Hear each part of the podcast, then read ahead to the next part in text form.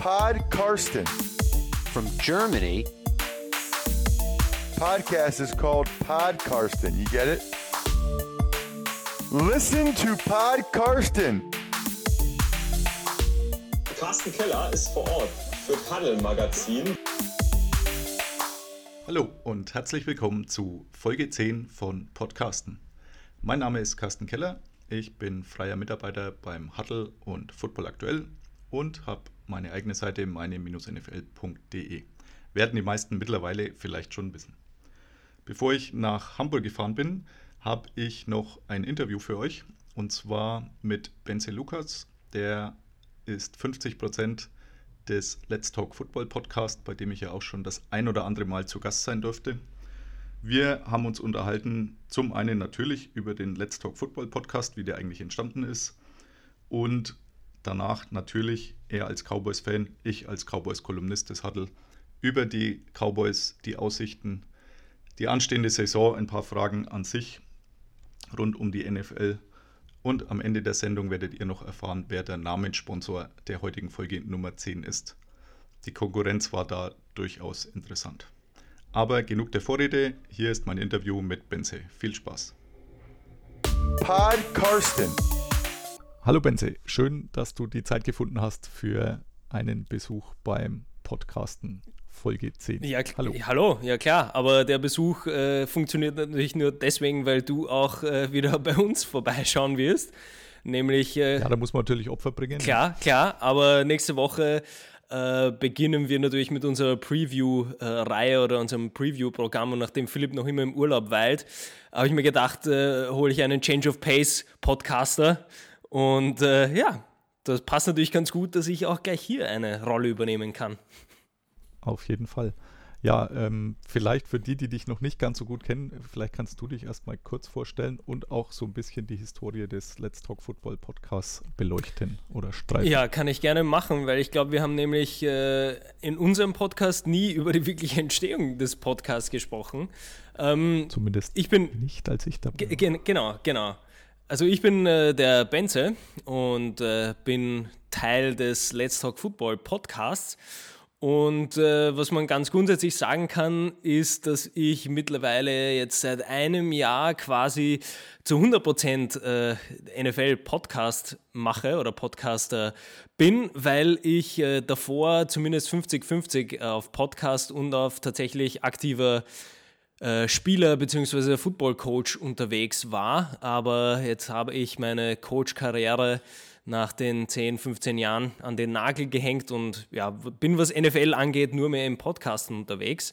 Und ähm, der, der Podcast, den, den ich ja gemeinsam mit Philipp mache, ist eben der Let's Talk Football Podcast und der ist entstanden vor, puh, mittlerweile bestimmt vier, vier Jahren, fünf Jahren. Ich glaube, wir sind bei Folge 260 irgendwas. Also muss ich, müsste ich nochmal nachschauen.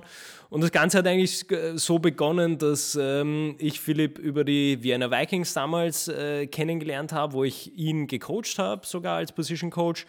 Und äh, wir sind dann immer auf die Thematik NFL gekommen und haben viel darüber diskutiert, aber ähm, ja, nicht so, nicht so grundlegend, sondern wir sind da eigentlich immer sehr, sehr nerdig geworden, was das angeht und haben immer über Franchise-Building, Roster-Management, Verträge, Game-Planning und sonstiges gesprochen, ähm, was äh, alle um uns herum ein wenig, wie soll ich sagen, äh, verwirrt hat oder schockiert hat, weil ja wenige, sage ich mal, so tief in diese Thematik eingedrungen sind.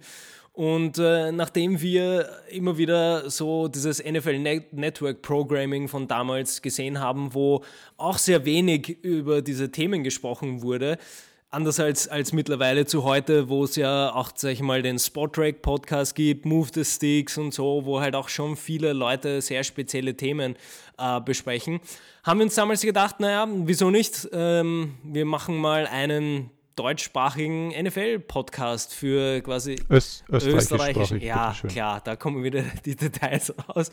Ähm, dass wir einfach einen Podcast starten, wo wir wirklich diese nerdigen NFL-Themen behandeln und ja, nachdem es damals auch keinen wirklich anderen unter Anführungsstrichen deutschsprachigen Podcast äh, gegeben hat zu NFL-Themen. Ich glaube, da gab es den vielleicht den Hardcount oder so. Ich weiß gar nicht mehr, wie der geheißen hat, aber den, den äh, gibt es, glaube ich, seitdem auch nicht mehr. Ähm, ja, haben wir uns dazu entschieden, auch einen zu beginnen. Und äh, ja, sind, wie gesagt, bei mittlerweile 260 äh, Folgen angelangt. Das ist mal so die kurze, ja. kurze Historie des Let's Talk Football Podcast. Irgendwie bin ich da auch mit reingerutscht als äh, Talking Head, der sich eigentlich nur ein bisschen mit Sportwetten auskennt. Und Fantasy. Aber, und Fantasy, ja, äh, auskennen ist da wahrscheinlich schon zu viel. Äh, aber Fantasy ist ein gutes Stichwort. Wir sind ja irgendwie zusammen in so einer Liga. Jetzt seit zwei Jahren bin ich auch in diese, möchte schon sagen, Profiliga mit reingerutscht mit irgendwelchen Abarten wie IDP, also äh, individuelle Defensivspieler, vier Stück und ja, so eine äh, Halb-PPA-Liga, also relativ viel. Wir hatten neulich den Draft. Äh, du hast dich mal mutig dazu entschieden, diesmal die Variante Autodraft zu wählen. Ja, genau. Im Budget. Aktiv, ja hat sie auch sofort ausgezahlt. Also wenn du vielleicht mal kurz ähm, schildern könntest, wie diese Erfahrung, wie man die weiterempfehlen kann. Also, also da muss ich, muss ich aber ganz ehrlich sagen, dass es da sehr, sehr auf die Regelungen ankommt der Liga, weil für alle, die ja, die ja unseren LTF-Podcast hören, beziehungsweise auch in unseren unterschiedlichen Ligen dabei sind, weil du hast natürlich erwähnt, dass wir in dieser Veteranenliga zusammen sind, aber wir haben ja jetzt die letzten zwei Jahre auch ähm, versucht, mehr äh, von euch da reinzubringen. Und das, das war eigentlich immer ein sehr großer Erfolg, weil wir teilweise eine Rookie-Liga äh, haben, die wirklich mit den Standardeinstellungen auskommt, wo Philipp und ich gemeinsam ein Team äh, managen sozusagen und wir eigentlich nur Rookies nehmen dürfen oder nur Rookies am Roster haben, weil wir da eigentlich nur so eine eine Supervisor-Rolle sozusagen übernehmen und einmal alle spielen lassen wollen, beziehungsweise dann vielleicht Fragen beantworten und eine Juniors-Liga, wo wir, glaube ich, jetzt mittlerweile zwei plus Jahren Erfahrung sind, wo wir, ich glaube, auch noch mit Standardregeln spielen, aber wo Philipp und ich zumindest First- und Second-Year-Player auch draften dürfen. Und da äh, passt es eben ganz gut, wenn man einen Autodraft macht, weil diese Pre-Draft-Listen, zumindest auf NFL.com, sind, sind wirklich sehr gut, wo man einfach alle Spieler, die man gar nicht haben möchte, was ja in dem Fall äh, mit der Rookie und der Juniors Liga recht einfach ist, die kann man eigentlich auf die, auf die Nicht-Draft-Liste stellen. Das heißt, die werden nicht einmal in die Queue gepackt, wenn man einen Autodraft macht. Was, was die Veteranenliga angeht, war das ein bisschen schwieriger, weil wir einen Auction Draft gemacht haben. Und da ist es natürlich wieder ähm, schwierig, dann vielleicht die Dollaranzahl im, im, im Vorhinein zu raten, weil das gefühlt jedes Jahr dann irgendwie anders kommt. Ähm, dementsprechend bin ich sehr, sehr zufrieden mit meinem Team.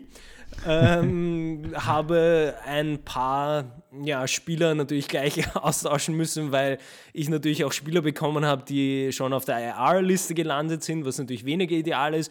Und äh, ja, der Computer draftet einen vielleicht nicht so die spannenden IDPs, die man sich vielleicht selber erdraftet hätte. Aber so ganz grundsätzlich kann ich mich jetzt nicht beschweren, weil wenn man nicht dabei sein kann bei einem Auction Draft, dann ja, muss, man, muss man die Konsequenzen ja, mittragen sozusagen.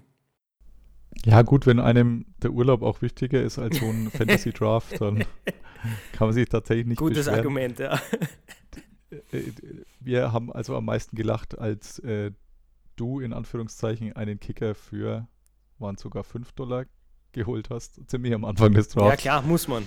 Ähm, ja, auf jeden Fall. Also ich habe auch gehört, äh, Roberto Aguayo ist wieder irgendwo im Gespräch. Also der Tampa Bay Buccaneers Kicker, den die in der zweiten Runde geholt haben, äh, erinnert mich jedes Mal dann dran, so ein Draft, wenn es dann so läuft, dass so früh ein Kicker weggeht oder für so viel Geld. Also sehr schöne Geschichte, aber äh, ich an eurer Stelle wenn ihr mal die Situation habt. Verzichtet lieber auf den Urlaub. Richtig, ja. NFL oder Fantasy Football geht, geht äh, an sich über allem anderen in der Prioritätenliste. Ja, und ich meine, wer fährt auch schon im August oder Anfang September in Urlaub? Das ist eigentlich eh Klar. Quatsch. Da ist ja auch hier schön. Klar. Also zumindest hier in Deutschland, keine Ahnung, wie es in Österreich ist. So. aber du bist ja momentan. Momentan in Deutschland, ja. Jetzt steht die neue Saison vor der Tür. So ein paar äh, Sachen wollte ich noch kurz mit dir durchsprechen. Zuerst mal machen wir das Negative. Die NFL schafft es ja doch ab und zu mal auch für Negativschlagzeilen zu sorgen. Also ich Wie? weiß es wirklich ganz Also das, das schockiert mich jetzt. Ich möchte es auch am Anfang in ungefähr 10 Sekunden aus dem Weg bringen, Gut. bevor wir dann zu den vielen positiven Sachen kommen.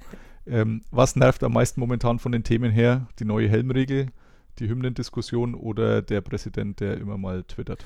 Uh, also ich, ich würde äh, sagen, absolut die, die Helmregel, weil das einfach komplettes Chaos ist. Also es ist äh, gerade jetzt in der Preseason, wenn man also ich will, ich will nicht sagen, dass, äh, dass das von Woche zu Woche klarer wird, auch wenn die NFL das gerne äh, so in die News irgendwie packt oder zumindest die PR-Abteilung das gerne so in die, in die Welt hinaus äh, kommuniziert, dass es jetzt äh, weniger gibt in Woche, also es gab weniger in Woche 3 und es ist viel besser kommuniziert worden und es macht jetzt alles viel mehr Sinn. Aber es, es passiert leider dann doch zu oft, wenn man selber ein Spiel schaut, ähm, passiert irgendein Play, äh, ein Spieler bekommt ein Flag und dann zwei Plays später passiert quasi die gleiche Situation und es gibt kein Flag.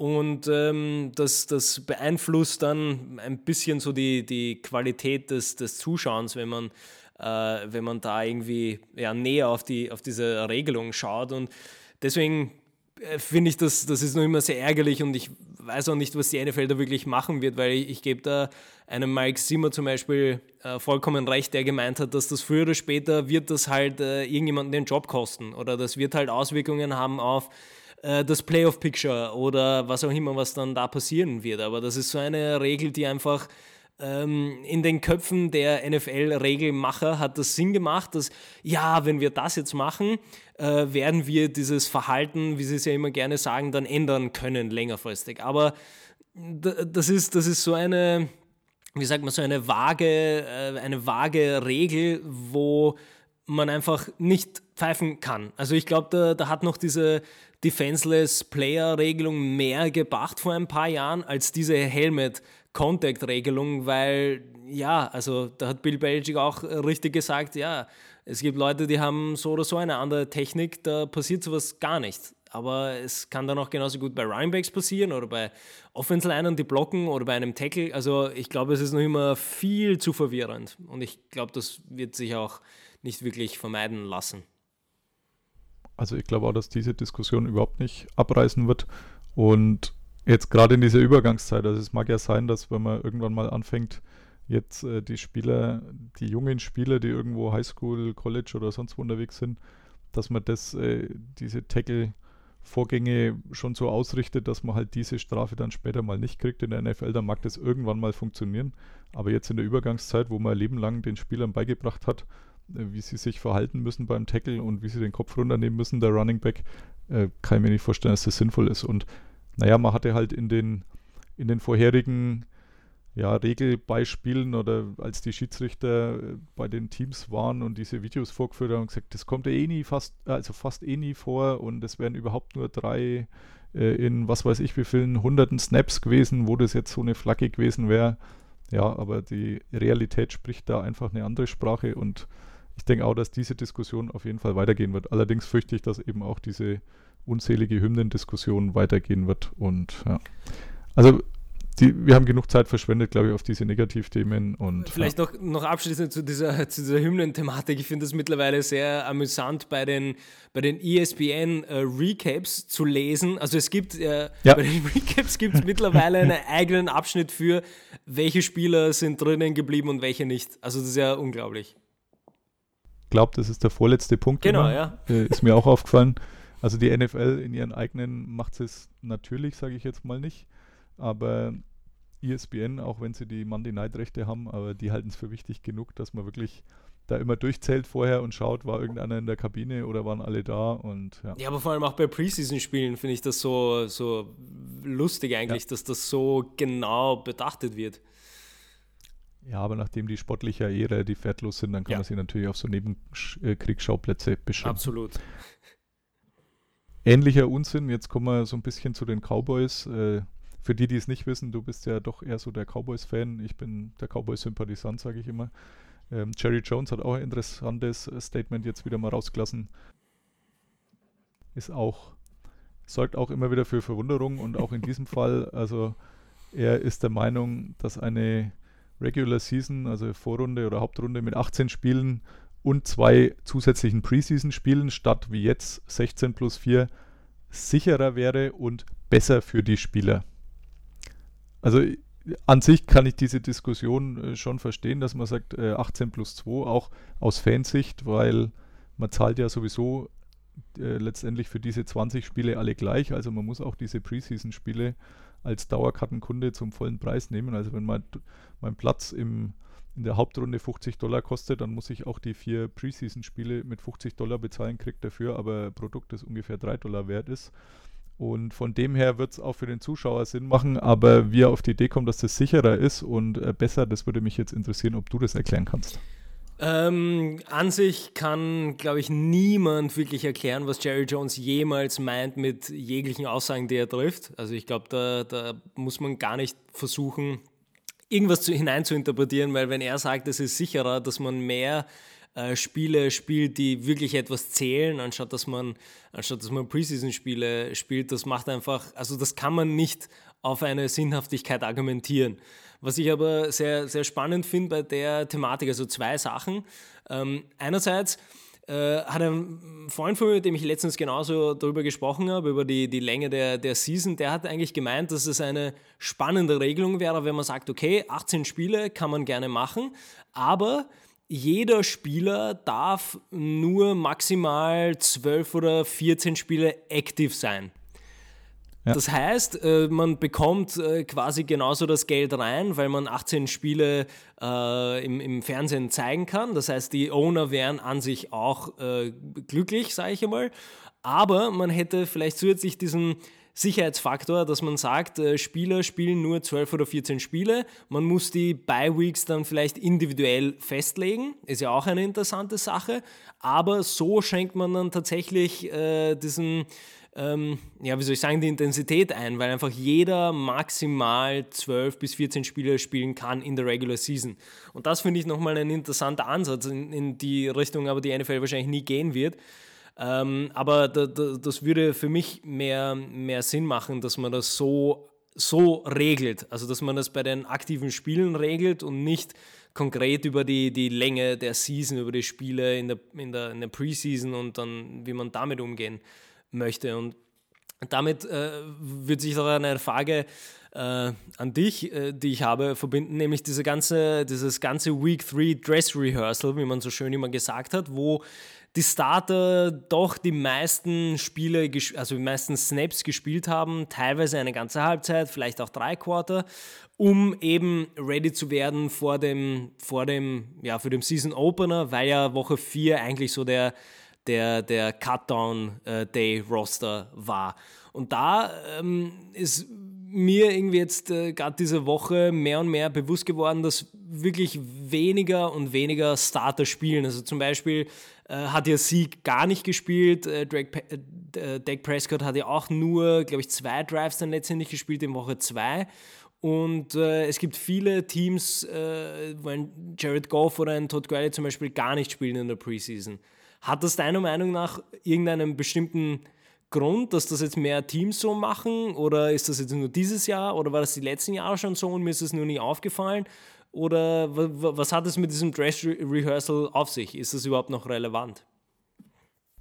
Also die letzten Jahre war es nicht so oder wenn dann auf jeden Fall deutlich weniger. Also so wie in diesem Jahr, wie du sagst, äh, dass da Dak Prescott äh, relativ wenig spielt, Sieg gar nicht. Das gab es so in dem Ausmaß, meine ich, nicht letztes Jahr oder die letzten Jahre. Da war es eigentlich immer erstes Preseason-Spiel, naja, die Starter spielen so ein Drive, vielleicht zwei im zweiten dann, ja, ein bisschen mehr und äh, im dritten dann eigentlich schon eine Halbzeit, wie du auch gesagt hast. Und das war ja dieses Jahr komplett anders. Ich denke, dass das schon so ein bisschen die Furcht vor Verletzungen ist. Sieg Elliott muss keinem mehr was beweisen. Äh, der, da weiß man, was er drauf hat, was er kann.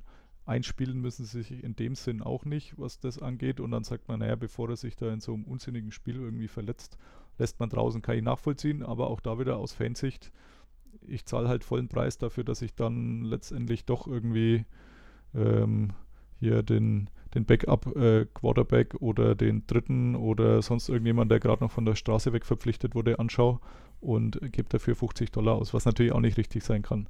Deswegen, ich finde jetzt äh, deine Geschichte gerade, fand ich auch gar nicht schlecht. Ich habe die ja auch schon irgendwo gelesen, also dein, dein Kumpel heißt nicht zufällig Albert Breer oder Robert Klemko oder so, weil irgendwo in einer dieser Kolumnen war das letzte, vorletzte Woche auch mal Thema.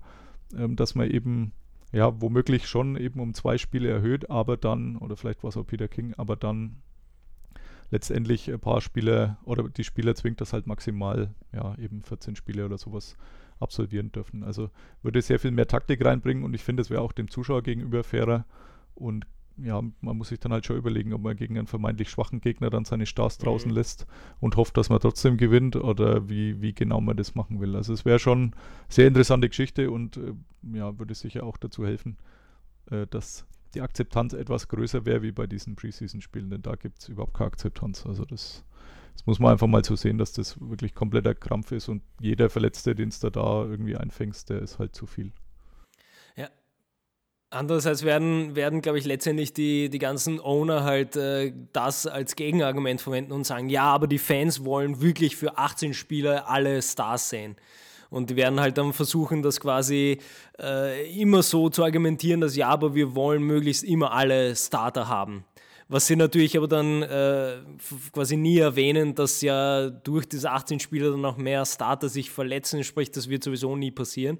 Aber ich kann mir nur vorstellen, so wie ich jetzt die NFL-Owner einschätze, wie sie halt andere Sachen argumentieren, siehe Helmet-Regelung, dass dann, dass dann immer kommen wird, ja, aber wir müssen äh, die Fans äh, wirklich äh, quasi im, im, im Boot behalten, dass sie wirklich alle 18 Spieler anschauen. Wir können die Fantasy bzw. die Gambling-Leute äh, nicht so behandeln. Die müssen wirklich wissen, wer wann wie spielt und da geht uns so viel Geld verloren etc. etc. Also äh, so, so gut das auch klingt, ich glaube, das wird das wird äh, nie passieren. Also wird zuerst die, die Regular Season tatsächlich auf normale 18 Wochen kommen mit vielleicht einer zusätzlichen Bye Week, aber ich glaube, das wird es nie geben, dass wir 18 Wochen haben, keine Bye Week, aber die Spieler bekommen individuelle ähm, quasi Regular Season äh, Spielzahlen, äh, die sie erreichen müssen gibt es wohl Gambling rund um die NFL, ist mir komplett neu. Ja, ich weiß. Also ich habe Gerüchte darüber gehört, dass es, dass es vielleicht einen, vielleicht irgendwas gibt. Okay. Ja, ich bin gespannt äh, auf dieses nächste CBA. Also diese Vereinbarung zwischen Spielergewerkschaft und Liga steht 2020, meine ich, an. Kann man sich mal wieder so Richtung Streik äh, vielleicht orientieren. Also es wird schon fleißig gesammelt auf Seiten der Spielergewerkschaft, damit man diesmal vielleicht sogar noch länger durchhält als letztes Mal. Da hat man es dann gerade so geschafft, dass man doch diese Saison noch äh, richtig angefangen hat. Aber könnte mir vorstellen, dass das durchaus ein etwas längerer Diskussionspunkt wird, wie so vieles. Jetzt äh, hat man gerade eh schon Jerry Jones, bleiben wir ganz kurz noch bei den, bei den Cowboys. Was erwartest du für dieses Jahr? Ähm, ihr habt es bei euch eh schon mal angesprochen, aber ähm, so, so eine ganz kurze Zusammenfassung. Wo geht's hin bei den Cowboys? Ähm, ja, bei den Cowboys geht es immer äh, in der Offseason geht es immer Richtung Super Bowl und je näher man zur Regular Season kommt, desto realistischer werden die Ziele und man kommt auf, dass man halt so ein ähm, vielleicht irgendwie, wenn alles gut läuft, dann als Playoff-Team möglicherweise mitspielen kann. Also ich glaube, das ist so die der, der Standard-Zirkus oder der Standard-Rhythmus bei Cowboys-Fans. Ähm, an sich genau, was wir, was wir auch bei uns bei den, bei den Season-Previews besprochen haben, war ja quasi so ein Power-Ranking, wo wir ein paar äh, Tiers gemacht haben, wo die Teams hineinfallen. Bei uns waren die äh, Cowboys bei der Gruppe Playoffs, wenn. Ähm, und ja, also ich glaube, das ist, das ist klar, dass da einfach ein Sieg äh, hinter einer komplett gesunden O-Line eine ganze Season durchspielen muss. Ähm, die Defense tatsächlich äh, mit diesen ganzen jungen Spielern irgendwie absteppen muss, ähm, mit der Hoffnung, dass sich die Safety-Situation irgendwie ähm, ja, sage ich mal, äh, das solide wird, äh, solidified, wie man so schön sagt auf Englisch. Und äh, das war's. Also man, man, man kann nicht mehr Hoffnungen haben. Also so, sobald die Offense Line nicht komplett gesund in die Season starten kann und der Status ist jetzt derzeit fraglich, ja. äh, kann man, glaube ich, nicht mit den Cowboys als Playoff-Team rechnen, weil ähm, ja, wir alle wissen, äh, dass das quasi ein Power-Run-Team aufgebaut ist, das dann vielleicht mit Play-Action arbeitet, wo ein äh, Dak Prescott idealerweise den Ball verteilen kann zu mehreren Targets. Das äh, kann mal irgendwie als, als äh, Checkpunkt markiert werden. Das dürfte passen, nachdem er jetzt nicht mehr zu Des Bryant den Ball unbedingt hier hin forcieren muss und äh, auch Jason Witten nicht mehr da ist als sicheres Target. Aber ansonsten gibt es da eher Fragezeichen, speziell eben was, was die, die jungen DBs angeht. Und äh, von dem her, ja, das ist ein großes, großes Wenn bei den Cowboys. Ich denke, da muss viel, viel zusammenpassen. Ähm, weil wenn, wenn die Offense tatsächlich Probleme hat, dann kann ich mir vorstellen, dass zwar die Defense absteppen wird, wo auch die Linebacking-Crew ganz gut unterwegs sein wird. Die Defense-Line ist, glaube ich, ist, ist, glaub ich, auch besser, als viele äh, das mal so erwarten. Ähm, aber dann wird halt äh, das andersrum genauso ein Problem sein. Wenn die Offense tatsächlich gesund bleiben kann, dann kann ich mir vorstellen, dass letztendlich die jungen DBs bzw. die fehlenden Safeties dann einfach den Negativpunkt darstellen werden. Also es ist leider kein, kein komplettes Team derzeit vorhanden bei den Cowboys.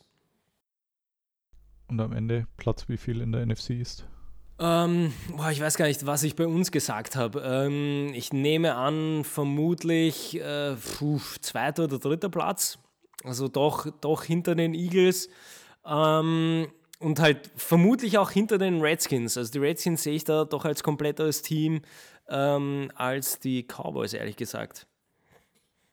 Also ich persönlich habe jetzt mehr Bedenken, was die Giants angeht, als die Redskins, aber ja, ich denke, mit Platz 2 kann man könnte man zufrieden sein und dann vielleicht irgendwie an der Wildcard-Runde ranschnuppern. Jetzt hast du Des Bryant erzählt, äh, hat man nicht auf unserer Liste vorher, aber was denkst du, wann sehen wir ihn nochmal und vielleicht auch noch wo? Weil ich bin momentan, also vor der Saison glaube ich persönlich nicht mehr und bei wo kann er überhaupt keine Einschätzung mehr abgeben. Ähm, sehe ich eigentlich Beides genauso. Ich, ich fand es ganz interessant, weil ja wieder, glaube ich, vor ein paar Tagen ein Artikel über ihn rausgekommen ist, also eh nur so ein kurzer Report, wo er gemeint hat, dass ähm, er bestimmt nicht jetzt sein wird vor der Season, sondern erst vielleicht dann in der Season, wenn wirklich bei ihm dann alles passt. Und das ist, glaube ich, so das, das klassische Zeichen für, äh, es wollte ihn tatsächlich niemand haben und äh, er wird dann seinen, wenn, wenn ein Team keinen Receiver mehr am Roster hat und sie ihn dann wirklich anrufen. Ähm, weil davon war ich dann doch sehr überrascht, weil, weil so wie das jetzt bei den Browns beim Visit geklungen hat, äh, wollte er tatsächlich ins Team, das war ihm wichtig, er, er wollte eine gute Situation, war aber bereit, äh, sich jetzt dann noch vor der Season irgendwo einzuarbeiten.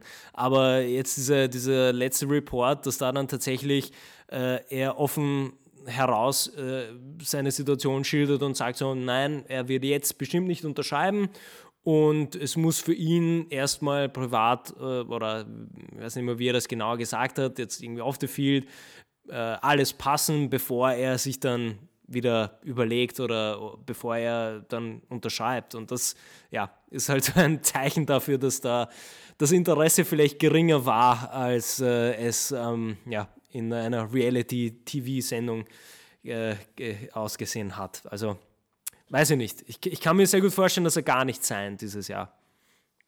Ja, da hat er ja sehr oft genickt in dieser Reality-TV-Sendung, ja. also bei Hugh Jackson im Büro war. Also äh, Körpersprache sehr, äh, nimm mich bitte und ähm, genauso sitzt er jetzt wahrscheinlich immer daheim, schüttelt den Kopf und wundert sich, wieso ihn keiner anruft. Also das, äh, irgendwann wird vielleicht diese Kluft zwischen Selbsteinschätzung und tatsächlichem Marktinteresse, wo halt letztendlich auch sein abseits des äh, Felds äh, Stuff mit reinspielt, doch mal etwas enger und äh, vielleicht nimmt er sich da wenig zurück, aber ich bin wirklich sehr, sehr gespannt. Ja, vor allem letztendlich, le letztendlich wird halt tatsächlich das Problem sein, dass wenn sich während der Season bei einem Team ein oder zwei Receiver wirklich drastisch äh, verletzen, so dass sie halt out for season sind und halt äh, Probleme dann an der Position bestehen, äh, ist halt wieder die Schwierigkeit, dass das Team nicht einen Des Bryant signen wird, den sie quasi nicht kennen und nicht wissen, wie der im Team dann zurechtkommt für die letzten drei, vier, fünf Wochen in der Season, sondern dann nimmt man lieber aus dem eigenen Practice Squad oder irgendeinen anderen Spieler, den man vielleicht in der Preseason noch hatte, den nimmt man dann lieber, lieber zurück als einen Des Bryant, der halt offensichtlich keine einfache Persönlichkeit ist und auch vom, von der Production her, vom, vom Skill-Level her äh, doch relativ äh, klar gezeigt hat, auf welcher Stufe er derzeit ist letzte Season. Also das ist ja nicht der Des Bryant von vor zwei, drei Jahren, der, der tatsächlich auch diese Big Plays machen kann. Und da, das wird, glaube ich, sein größtes Problem sein, dass einfach die, es quasi zu viel über ihn gibt an Information und Teams werden sich dann lieber im eigenen Haus nach, äh, nach Replacements umschauen. Das denke ich auch, weil in der Umkleide kann er doch durchaus für Unruhe sorgen und das wird sehr viele Teams abschrecken oder schreckt sie offensichtlich ab. Ja. Okay, dann habe ich noch drei so ein bisschen Vorschau und zwar mich würde interessieren, wen du oder welches Team du als das am meisten verbesserte ansiehst. Also in der NBA gibt es den Most Improved Player, der, der sich am besten im Vergleich zur Vorsaison verbessert hat. Welches Team siehst du, das sich wirklich im Vergleich zum letzten Jahr am meisten gesteigert hat? Ähm, es ist gar nicht so einfach, aber mir ist dann bewusst geworden, dass es eigentlich eine relativ klare Antwort gibt, die jetzt sich nicht aus äh, Signings oder aus dem Draft zusammensetzt, sondern äh, ganz einfach dadurch, dass die Green Bay Packers ihren All-Pro Quarterback äh, jetzt wieder zurückbekommen. Äh, nämlich mhm. von Anfang an, wo man ja ihn für sechs oder sieben Spiele nur hatte und dann mit einem Brad Hundley spielen musste, der ja es fast geschafft hat, die beziehungsweise er hat es eigentlich geschafft, die Packers aus dem Playoff-Rennen zu manövrieren, wo selbst ein Aaron Rodgers dann nichts mehr dagegen machen konnte. Und nachdem man ihn zurückbekommt mit einem Jimmy Graham als neuen äh, Receiver oder neues Target, äh, kann man, glaube ich, kein anderes Team wählen. Also ein besseres Improvement als einen All-Pro äh, wieder zurückzubekommen, gibt es, glaube ich, gar nicht. Ja, ging mir so ein bisschen ähnlich. Also auch ich habe das auch so als Frage aufgeschrieben und dann vorhin mich mal tatsächlich kurz mit beschäftigt, was ich denn da wohl antworten würde.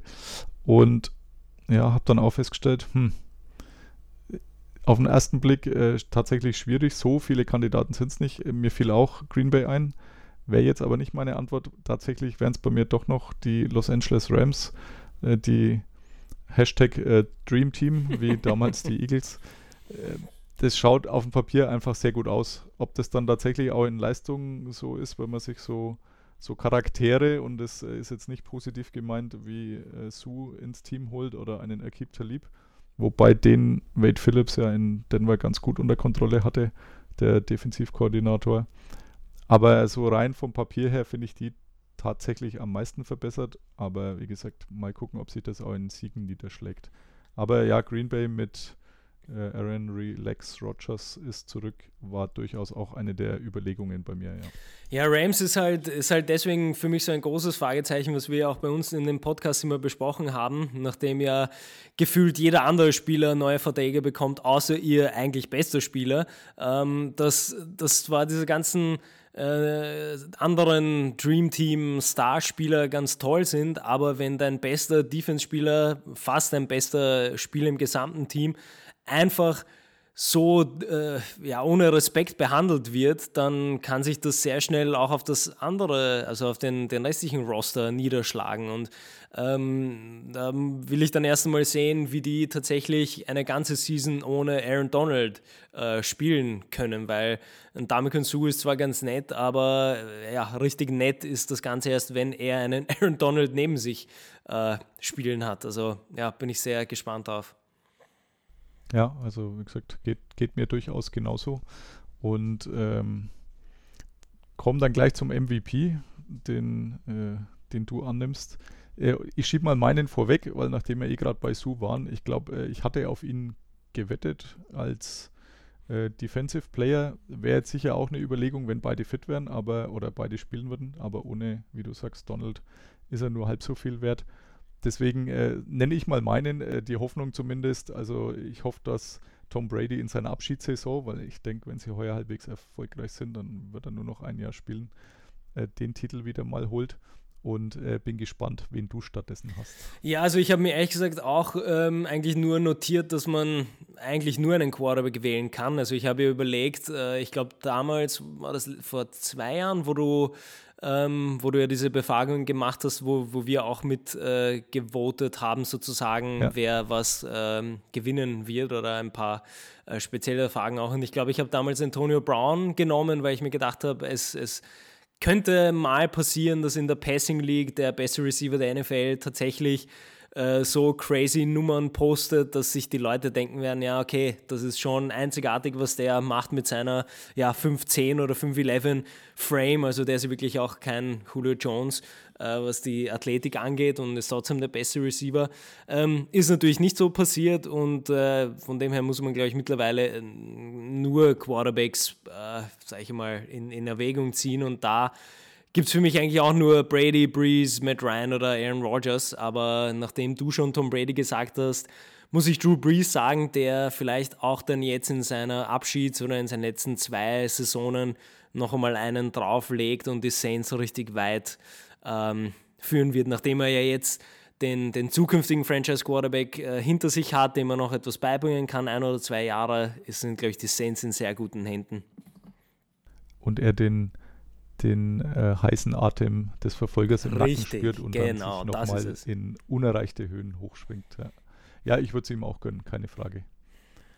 Es war übrigens vor zwei Jahren äh, tatsächlich diese Befragung und ich meine, Antonio Brown hatte da auch wirklich eine überragende Saison und trotzdem war er nicht ernsthaft in der Diskussion. Ja. Also so gesehen hast du recht. Ich denke auch, es kann eigentlich fast nur ein Quarterback werden. Aber ja.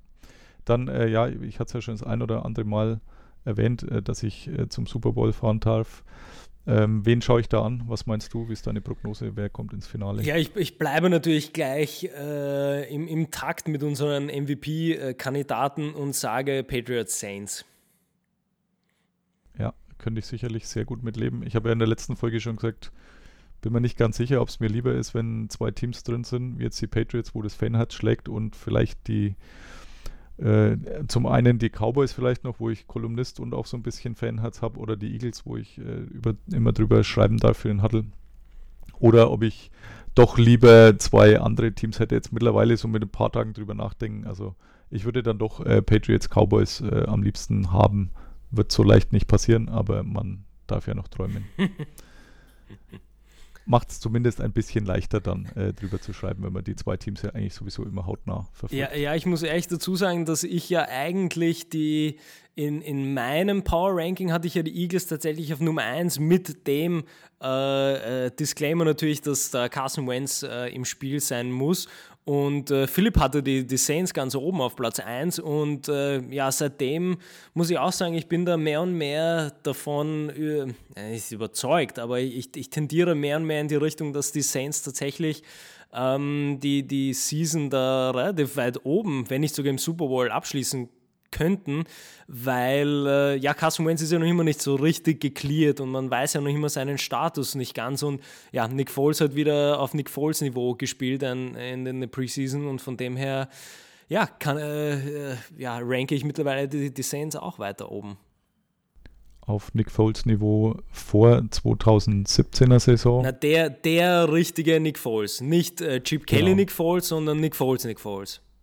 Ja, hast du äh, zufällig, wir sind ja beide, kann ich kurz verraten, äh, Fans des Bill Simmons und äh, Cousin Cell Podcasts äh, Over Under Season Wetten noch nicht, gehört? Noch nicht. die Tage. Die sind auch bei den Saints und zwar haben sie auch äh, den, den Spielplan sich mal angeschaut von den Saints und äh, die haben, ihre Heimspiele sind sowieso im Dome, wo es ja doch relativ laut auch ist und der Heimvorteil durchaus gegeben ist. Und auch bei den Auswärtsspielen fällt es so, dass sie kein einziges äh, Kaltwetterspiel haben. Wow. Mag jetzt natürlich sein, dass wenn man dann bei den Eagles antritt im, im Januar in den Playoffs oder so, dass das wieder ein bisschen anders ausschaut. Aber zumindest in der Hauptrunde schaut es ganz gut aus und der, der Schedule ist, glaube ich, auch nicht allzu schwer. Ja, und Eagles ist ja, ist ja ich meine, das ist gut, dass du sagst, weil ähm, wenn der Saints-Schedule tatsächlich äh, in der Theorie so einfach ausschaut, ist ja durchaus möglich, dass dann die Saints Homefield Advantage haben und dann müssten die Eagles in den Dome. Und das würde die Sache nochmal sehr spannend machen. Ja, da würde ich auch Wahrscheinlich nicht nur ich, aber die Saints, denke ich, werden da favorisiert, ja. Mhm. Rein punktetechnisch. Okay, aber äh, ja, fast noch viel wichtiger als meine Fahrt zum Super Bowl ist natürlich, äh, dass ich den äh, Skills Competition beim Pro Bowl auch mir live ansehen darf. Wie groß ist der Neid da auf deiner Seite? Ich weiß nicht, ob ich das in Worte fassen kann und ähm, weiß eigentlich nicht, wieso wir so viel Zeit mit allen anderen Themen verschwendet haben und nicht nur über deinen Besuch bei der Skills Competition sprechen, weil wir alle wissen, das ist das Highlight der gesamten NFL-Season. Das ist das Einzige, was die NFL richtig gemacht hat, nämlich von von A bis Z richtig gemacht hat, dass es das gibt und die Spieler und den, alles, was sie dort machen, haben sie richtig gemacht und dass du jetzt dorthin darfst, also das ist schon, ähm, ich weiß gar nicht, ob, ob, ob ähm, wir dich überhaupt weiter in unseren Podcast einladen werden, weil das ist schon, ja, schon heftig. Ja, wir können ja, wir können ja dann eine Live, einen ja, Live-Podcast machen. Das mit, will ich ja äh, hoffen, ja. Ich, ich skype aus Orlando vom Skills Challenge, Play-by-Play -play und ähm, dann können wir da bestimmt einen achtstündigen Podcast draus ja, machen, also, dass man auch wirklich keine Kleinigkeit Also verpasst. zumindest einen, einen irgendwie live uh, YouTube-Stream wollen wir dann schon haben, dass wir da uh, ja, gleich einen Live-Podcast das machen. Auf jeden Fall. Und ich denke, der wird auch ähnlich stark gehört wie der letzte, als äh, Philipp danach meinte, bei den meisten Podcasts gibt es immer irgendwo irgendeine Reaktion, bei dem war nur Stille im, im Twitter-Universum und, und allen anderen, es ist, es, anderen sozialen es, ist, es ist leider möglich, dass es der, der eine Podcast ist oder das eine Podcast-Thema ist, das wirklich nur uns drei interessiert. Exklusiv.